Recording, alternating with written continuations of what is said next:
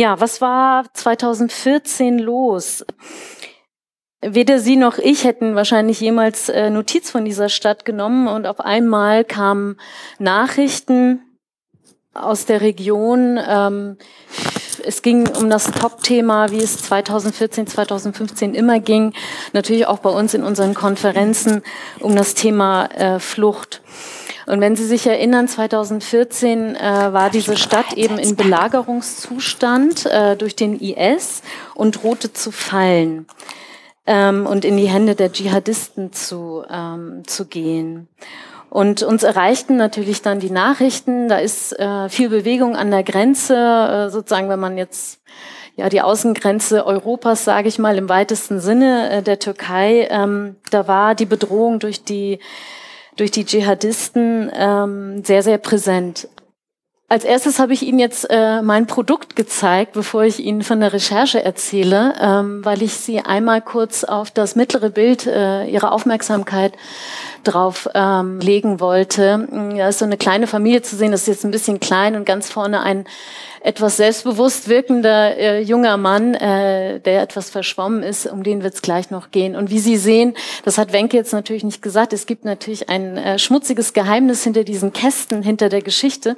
Wenn man dann in, äh, auf Recherche ist, natürlich will jeder immer so einen Kasten schreiben, aber er will ihn eigentlich auch nicht schreiben, weil er noch mal 20 Zeilen kostet. Und man hat so viel Material und möchte eigentlich sein Material noch, äh, da äh, kämpft dann um, um jede Zeile. Na gut, also ich habe leider hier keinen hinter der Geschichte, aber dafür haben Sie mich ja jetzt vor der Nase.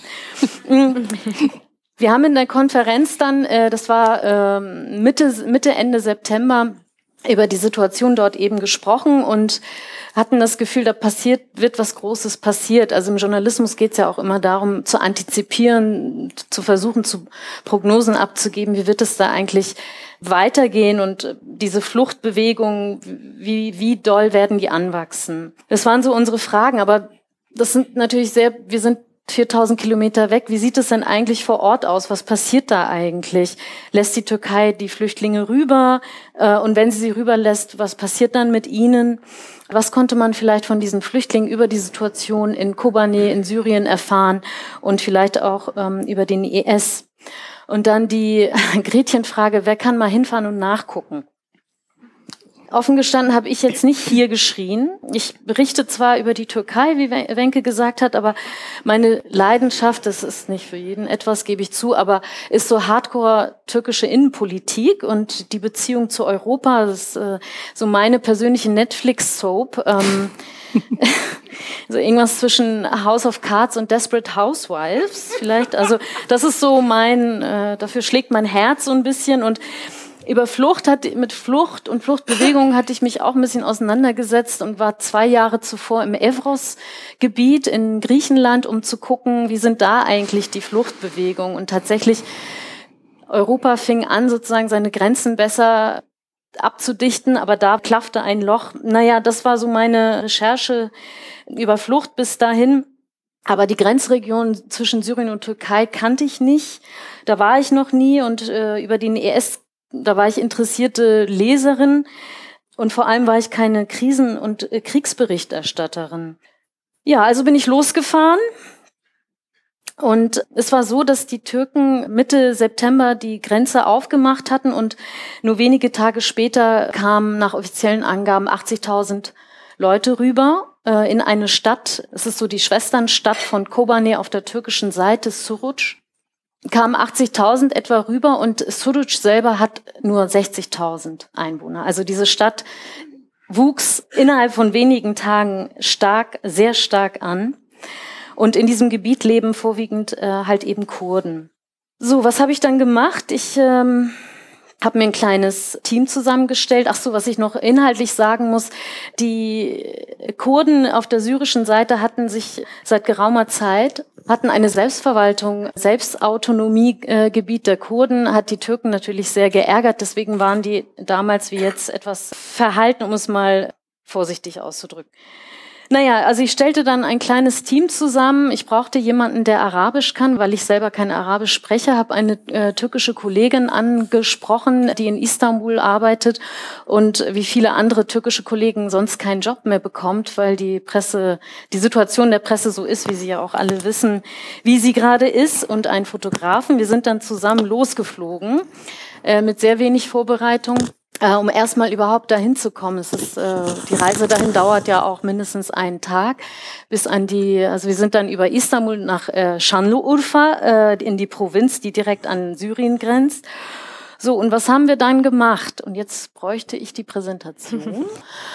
ähm, das ist im Prinzip das Gebiet, wo wir uns dann aufgehalten haben oder wo wir hingefahren sind, äh, das ist im Grunde hier direkt an der Grenze. Sie sehen mich mit, noch mit langen Haaren und meine äh, genauso großgewachsene türkische Kollegin, wie wir uns mit den gerade rübergemachten, rübergekommenen Flüchtlingen, äh, Frauen äh, unterhalten, vorwiegend Frauen und Kindern. Eine weitere Schwierigkeit war, ähm, dass wir natürlich mit so vielen Menschen sprechen wollten, wie nur irgend möglich. Aber da alles voller Polizei und Wasserwerfer und türkisches Militär war, äh, wollten wir auch nicht so richtig auffallen. Also wir haben uns äh, bedeckt gehalten und haben uns mit den Leuten unterhalten. Und die Lage an der Grenze hier, äh, es sind wirklich nur noch so 20, 30 Schritte gewesen bis nach Syrien sozusagen. Ich persönlich habe sowas in meinem Leben noch nie ähm, zuvor gesehen. Es war Ende September, wie gesagt, immer noch sehr heiß. Äh, viele Frauen, viele Kinder, sehr viele alte Menschen. Und die hatten wirklich einfach nur alles mitgenommen, was ihnen relevant äh, wichtig erschien.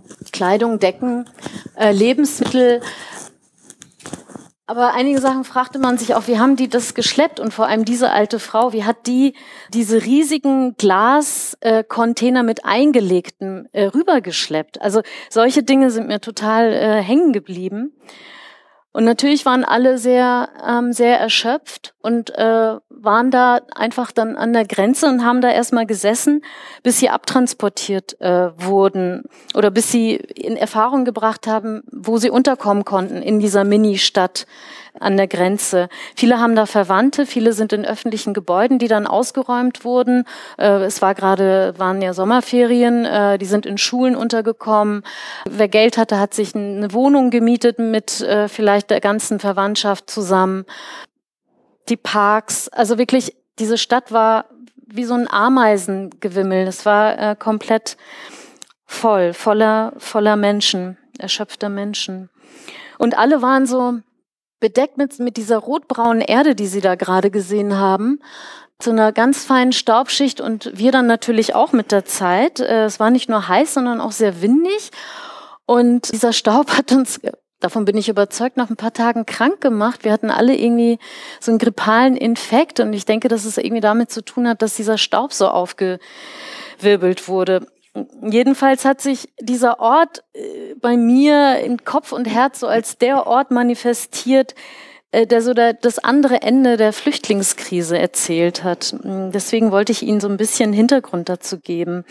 Am nächsten Tag sind wir dann, also hier sind wir übrigens, ist quasi so ein Lastwagen, wo jeder mitfahren konnte, der in die Stadt rein wollte. Und da sind wir einfach auch mit draufgestiegen und haben uns da weiter mit den Leuten unterhalten, soweit das ging. Halb auf Kurdisch, halb auf Türkisch, halb auf Arabisch. Und die haben uns dann halt einfach von ihren Erfahrungen und von ihrer Stadt und ihrer Situation erzählt. Wie wir dann diese Familie getroffen haben, das war dann am nächsten Tag. Wir sind dann wieder, sind, haben das Grenzgebiet abge, sind wir abgefahren und ähm, haben unglaubliche Dinge gesehen. Also äh, Leute, die dann es gab viele Proteste in der Zeit, sowohl gegen den IS auf türkischer Seite äh, als auch Proteste gegen die türkische Staatsgewalt, die sozusagen untätig war. Einige haben gesagt, die haben sogar äh, den Dschihadisten geholfen. Es gab wahnsinnig große Proteste, die mit Wasserwerfern und sonstigen unterdrückt wurden. Es gab Gruppen, Leute haben sich zusammengeschlossen und haben Wache geschoben auf den Feldern, damit die Dschihadisten nicht rüber, sich rüber schmuggeln äh, morgens, abends, nachts, äh, jederzeit aufgepasst, dass da niemand von den in ihr Land kommt. Gegen Mitternacht sind wir dann, äh, haben wir uns da wieder direkt an der, äh, an, an einem der zentralen Grenzübergänge aufgehalten und also standen da so, es kam wieder ein großer Schwung äh, von Flüchtlingen rein äh, standen da neben so einem Zelt vom äh, türkischen Katastrophenschutz und äh, roter Halbmond und da lief uns dann buchstäblich dieser Vater mit seinen äh, beiden Söhnen, ähm, also in diesem Niemandsland sozusagen, noch nicht ganz Türkei, noch nicht mehr ganz Syrien, lief uns in die Arme und äh, hatte irgendwie natürlich Gepäck dabei. Äh, diese beiden Söhne, der eine war 13, der kleine, es war dieser sehr, sehr, etwas selbstbewusst wirkende äh, vom Foto gerade. Neun Jahre alt war der damals, Dilberin, und die liefen uns praktisch so rein äh, und äh, war große Aufregung, weil der Vater in seiner Verzweiflung versuchte da irgendwie den Beamten halb auf Arabisch, auf Kurdisch seine Lage zu erzählen. Die war nämlich so, dass er nochmal zurück wollte, äh, weil er seine alten Eltern in dem Haus gelassen hat und noch irgendwelche wichtigen, angeblich wichtigen Dinge holen wollte. Und seine Frau hätte da sein sollen irgendwo und den Kleinen abholen und den, den etwas Älteren wollte er wieder mitnehmen. Und dann gab es anscheinend noch eine Tochter, 18-jährig, die in der Kurdenmiliz kämpfte gegen den IS. Und dieser Mann, äh, Hamo nannte er sich, wurde immer ungeduldiger, immer nervöser, ähm, weil er Angst hatte, dass die Türken das Tor äh, zumachen und er nicht wieder zurückkommt. Aber er hatte halt diesen Kleinen, den er nicht mehr mit zurücknehmen wollte und seine Frau war nicht da, also drückte er uns dieses Kind in die Hand. Und, äh, fragte oder bat, flehte, können Sie äh, ihn meiner Frau bringen? Und der stand auch noch so ein türkischer äh, Beamter vom Katastrophenschutz und guckte auch schon ganz flehend. So, können Sie das äh, bitte machen? Und dann haben wir das halt gemacht. Dann haben wir diesen Dilberin zu seiner Mutter gebracht, nachdem wir dann erfahren hatten, dass sie in einem Lager, in einem Flüchtlingslager war. Am nächsten Tag rief dieser Vater nochmal an und sagte, jetzt bringt er die, die Tochter. Weil die Tochter in dieser Kurdenmiliz halt eben äh, kämpfte, schwer erkrankte und äh, dann von ihren ähm, Vorgesetzten ähm, sozusagen ausgemustert wurde. Das ist diese junge Frau hier.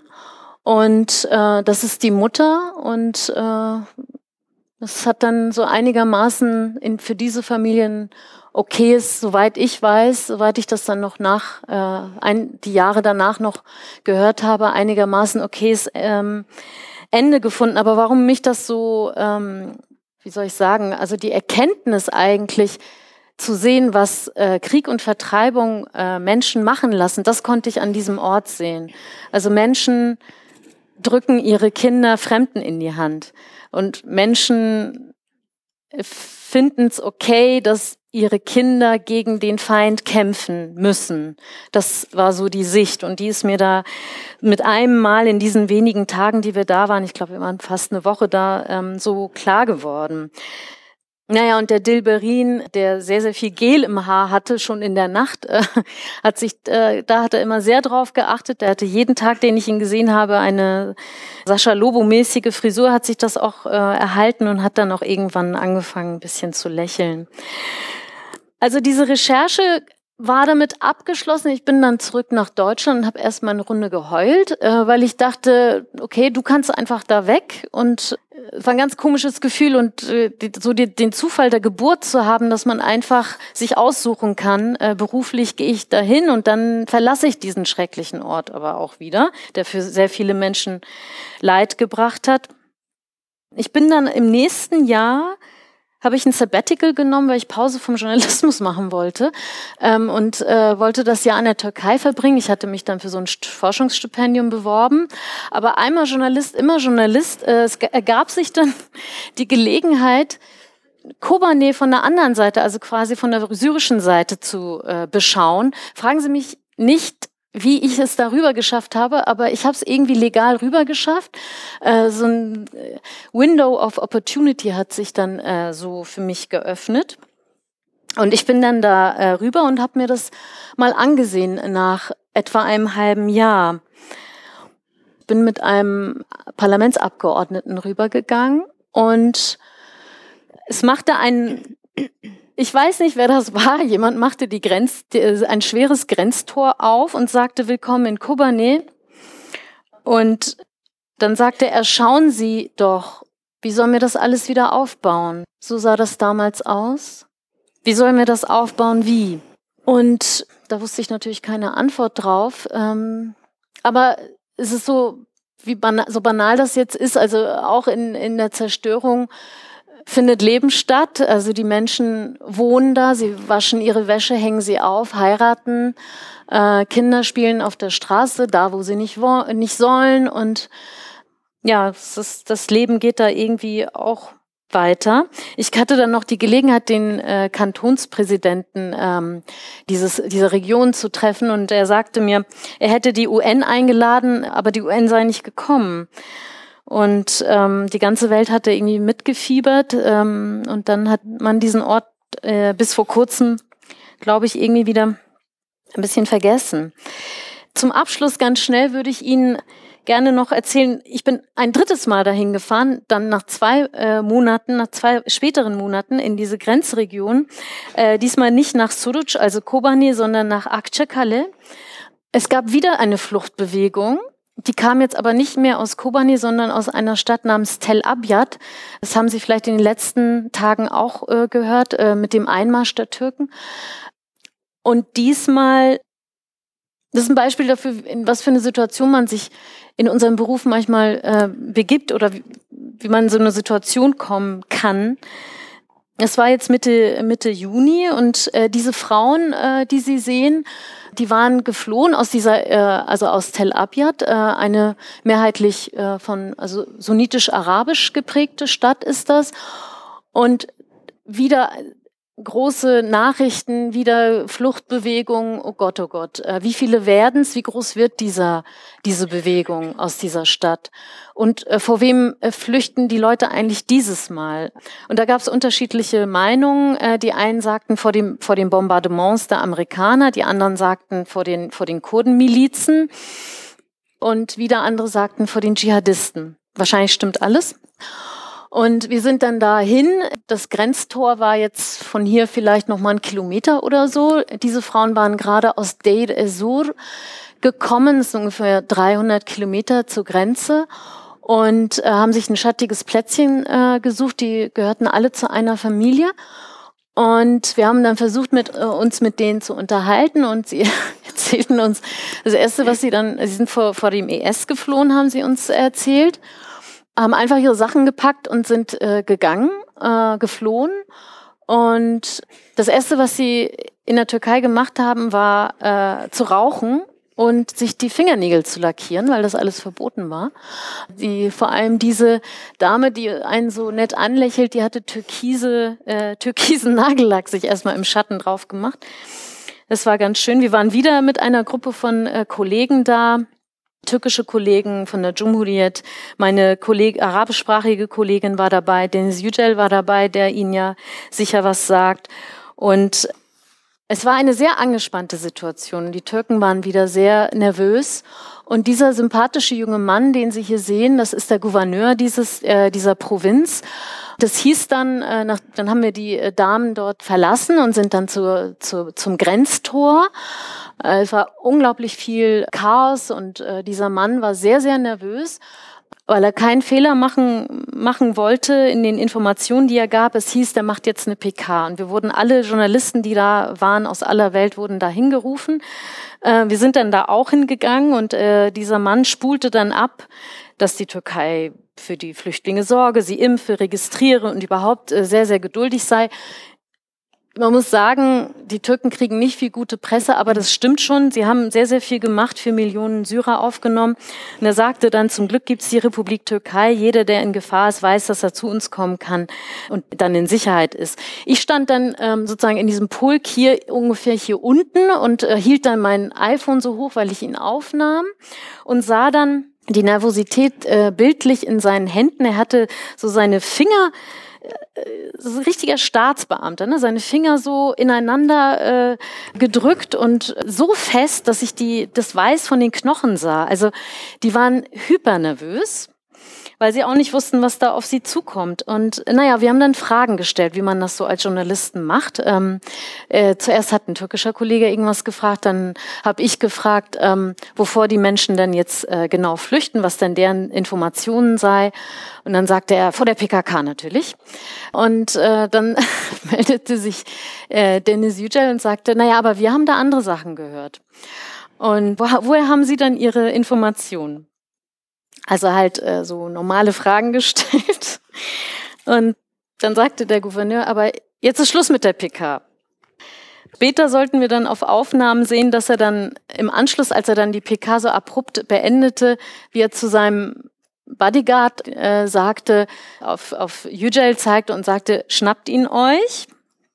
Zuerst wollten sie dann seinen Ausweis sehen und dann packten sie ihn und zwei weitere Kollegen ein und wir anderen standen dabei und protestierten und sagten, dass wir Journalisten sind und versuchten irgendwie zu erklären und um uns herum schrien irgendwelche Leute, wir seien ausländische Agenten. Und dann wandten sie sich mir zu und dann passierte Folgendes. Das bin ich und werde jetzt quasi abgeführt ich weiß nicht wohin. Richtung Grenze ging's. Ich wusste, mir wurde nicht gesagt, was das Problem ist. Aber sie sehen mich umringt von vier Beamten. Sie brauchten vier Leute für mich. Dann sehen sie hier, wie es, wie ich unter das, unter die Absperrung geführt werde. So. Und hier, also da ist praktisch schon die Grenze.